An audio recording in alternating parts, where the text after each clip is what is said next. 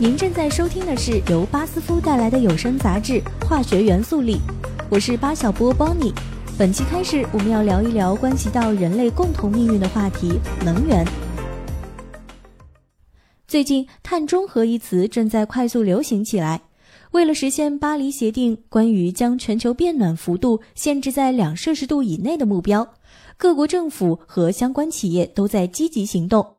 当前，全球能源发展正面临能源需求增长和减排需求迫切的双重挑战，因此，近十年是化学燃料向可再生能源转型的关键阶段。那么，这一转型究竟能不能成功呢？今天我们先来了解几个国内外的实例。在河北张家口的崇礼山区，一年中将近一半时间被皑皑白雪覆盖。这里正是2022年冬奥会的主要举办地。不过，打造顶级体育赛事还不是这届冬奥会的全部目标。北京冬奥组委更希望办成一届对气候友好的冬季运动会。为此，中国国家可再生能源中心联合国际可再生能源署和张家口市政府发布了一份2050年张家口能源转型战略报告。报告显示，拥有四百四十万人口的张家口已加大力度部署可再生能源系统。张家口有着丰富的可再生能源，包括预估三十吉兆的太阳能光伏，以及预估四十吉兆的风电产能。二零一七年，张家口的可再生能源已占到总装机容量的百分之七十三，约占总发电量的百分之四十五。张家口市的这全国首张二零五零年能源转型路线图。将为中国城市转变煤炭主导的能源系统，利用可再生能源提供示范作用。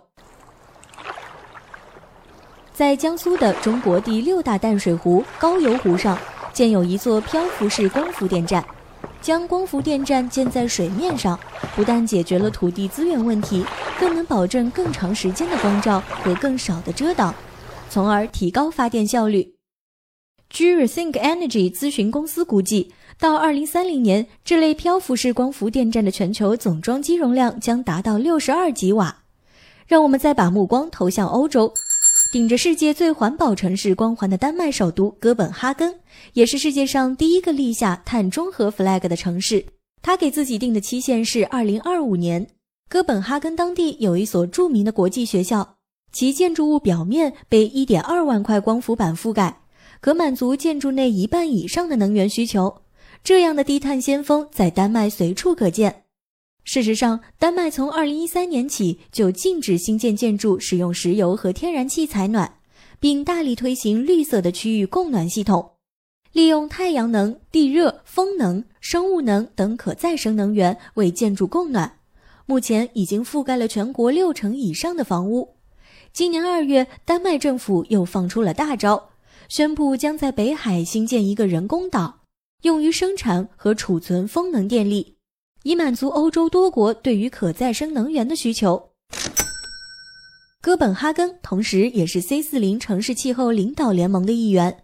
C 四零是以推进世界大城市气候行动日程，切实实现温室气体减排和气候风险降低为目标的城市间国际组织。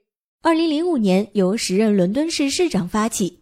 主要协助特大城市和大城市进行节能减排工作。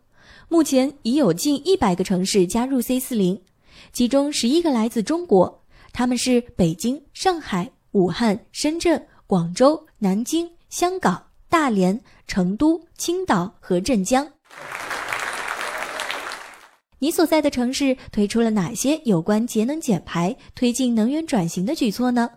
你所在的企业以及你和你的家庭是否也开始积极行动了呢？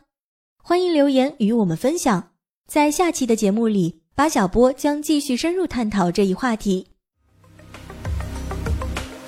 化学元素力有声杂志由巴斯夫独家制作播出，您可以关注微信公众号“巴斯夫进行时”获取更多精彩内容。BASF，We create chemistry。